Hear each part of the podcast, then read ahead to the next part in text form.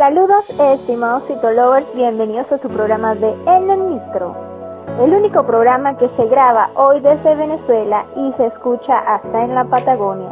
Quien les habla Jessica Figueredo y el día de hoy este podcast se llama Pito Sin, un título muy llamativo que en realidad refleja lo que es el síndrome del tesista. Entonces, no lo pienses más, este podcast comienza a continuación.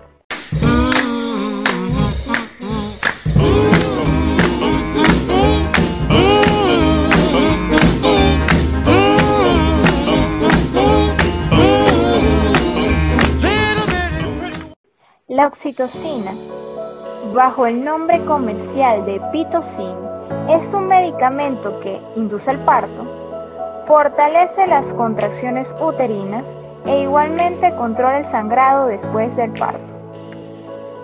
Luego de verificar lo que realiza este medicamento en el organismo de una mujer en labor de parto, ¿Cómo no querer colocarle este mismo medicamento a un estudiante que literalmente viene pariendo por una tesis? De eso trata nuestro episodio del día de hoy. Vamos a hablar sobre ciertos tips que pueden ayudarte a aprobar una tesis en un primer intento y a que no te conviertas en esos estudiantes a los que hay que colocarles pito, ¿sí?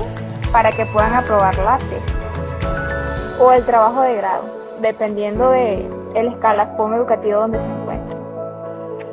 Yo debo confesarles, antes de comenzar con estos consejos, que hablo desde la experiencia. Yo fui de esos estudiantes que tuvieron que colocarles pitocin.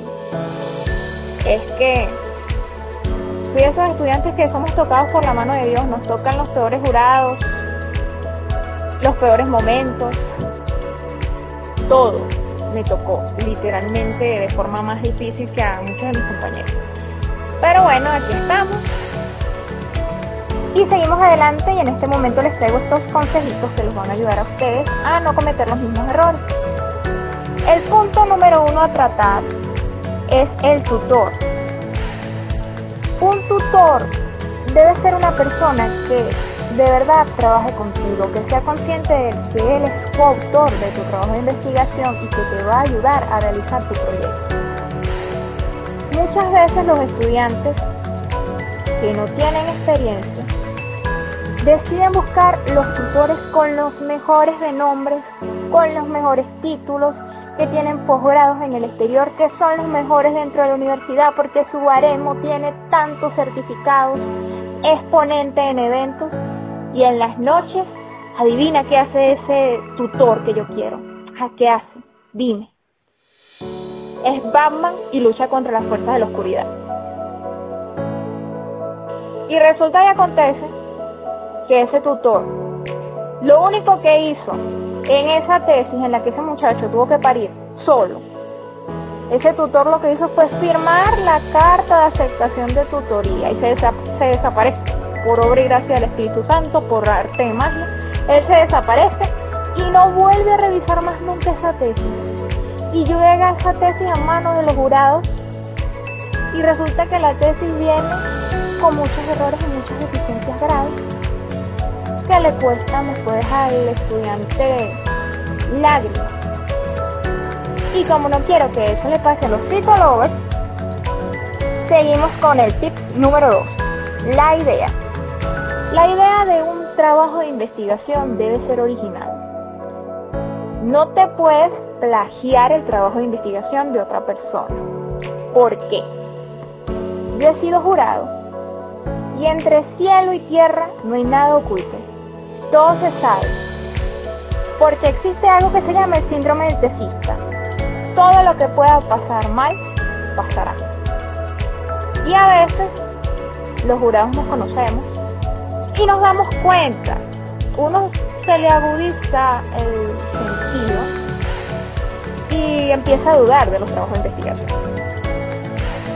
Luego tenemos el tip número 3, el presupuesto. Señores, esto es algo muy importante. Si su presupuesto es corto, usted debe buscar un trabajo de investigación. Los trabajos de investigación en estudiantes, y esto se los deberían decir sus tutores, deben ajustarse a sus presupuestos. Si ustedes manejan un presupuesto corto, no se lancen al agua con un trabajo de investigación extremadamente costoso, porque no lo van a poder costear y no se van a poder graduar. Para un estudiante de trabajo de investigación, es necesario que tome en cuenta todos estos factores para poder llegar al final, que lo que él quiere en realidad es graduarse.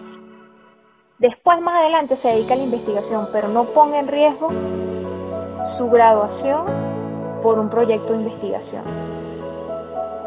Y el punto número cuatro a, tratar hoy sería el tiempo.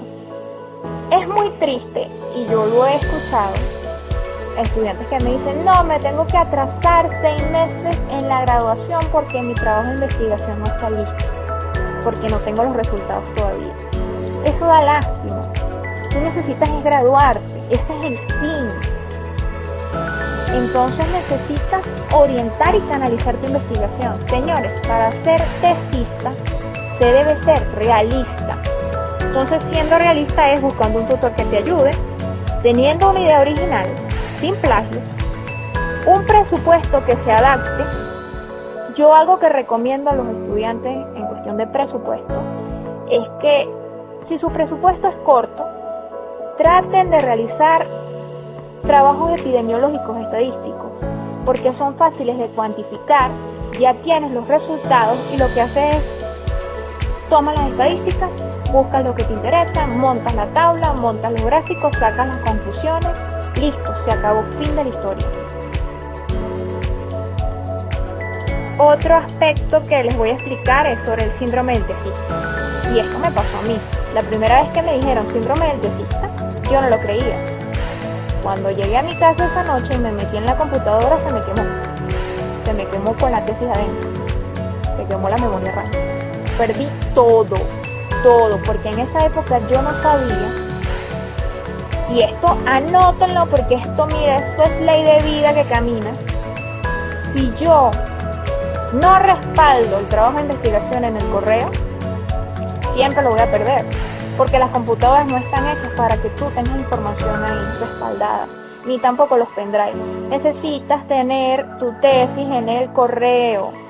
Si tienes correo Gmail, en el SkyDrive. Si no, utilizas Mega, que es muy bueno también para respaldar la información. Pero siempre tienes que tener un respaldo de tu trabajo de investigación de lo que tú estás creando. Cuando yo perdí mi tesis, que me quedé sin nada, tuve que empezar a transcribir de unas impresiones que yo tenía que le había dado a la metodólogo. Se imaginarán todo el trabajo que pasé. Entonces, para que no la pases mal y no te tengan que colocar pito sin para que al fin deja luz esa tesis, sigue estos consejos que te doy, de verdad son importantes y los tengo en base a la experiencia. Créeme que hoy en día en la actualidad no me pasa eso. Recientemente presenté un trabajo de investigación, el anteproyecto, y me lo aprobaron. No pasé trabajo, me fui por algo más sencillo, me fui por aspectos epidemiológicos. No gasto tanto. No tengo que andar detrás de... Me busqué una tutora que, que está siempre conmigo. Fui más analítica y realista. No te olvides, para ser tesista tienes que ser realista, para que no te tengan que colocar citocinas. Hemos llegado al final de otro episodio de En el Micro. Si te ha gustado, pues compártelo con tus amigos. Recuerda que puedes encontrarnos en Google Podcast, Spotify y iTunes. Nuestras redes sociales son CitorusTC. Mi Instagram personal arroba Jessica. Sin más nada que agregar, soy Jessica Figueredo y hasta una próxima emisión.